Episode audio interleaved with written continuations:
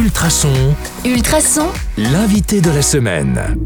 Bonjour à tous, c'est Anne Vous le savez, on est en compagnie de Marie Roger que nous apprenons à connaître toute cette semaine. Alors, première question pour aujourd'hui, Marie.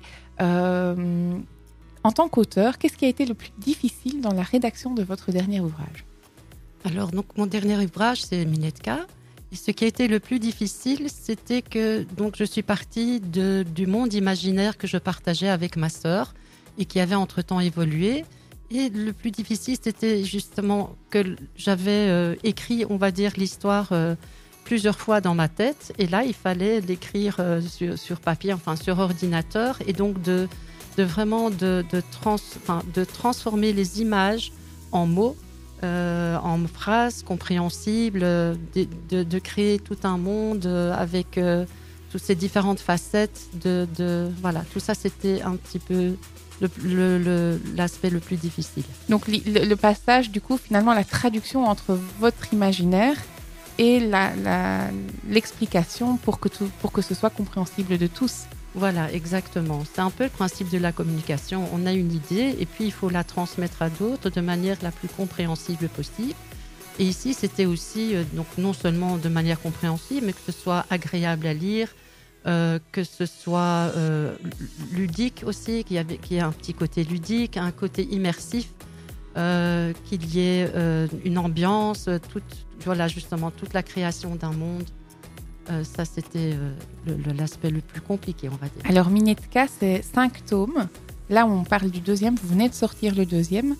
Question, deux questions. La première, est-ce qu'on peut la prendre en cours de route et commencer par le tome numéro 2 Ou est-ce qu'il euh, faut lire d'abord le 1 et ensuite le 2 Et alors, deuxième question, est-ce que tous les livres sont déjà écrits? Alors, je vais répondre d'abord à la première question. Moi, je conseillerais de lire le premier tome parce qu'il contient énormément d'éléments qui sont essentiels pour comprendre le deuxième, tout simplement.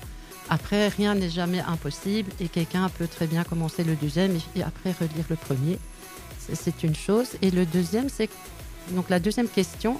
Euh, j'ai écrit déjà les quatre premiers livres et je suis en train d'écrire le cinquième. Donc je sais où je vais.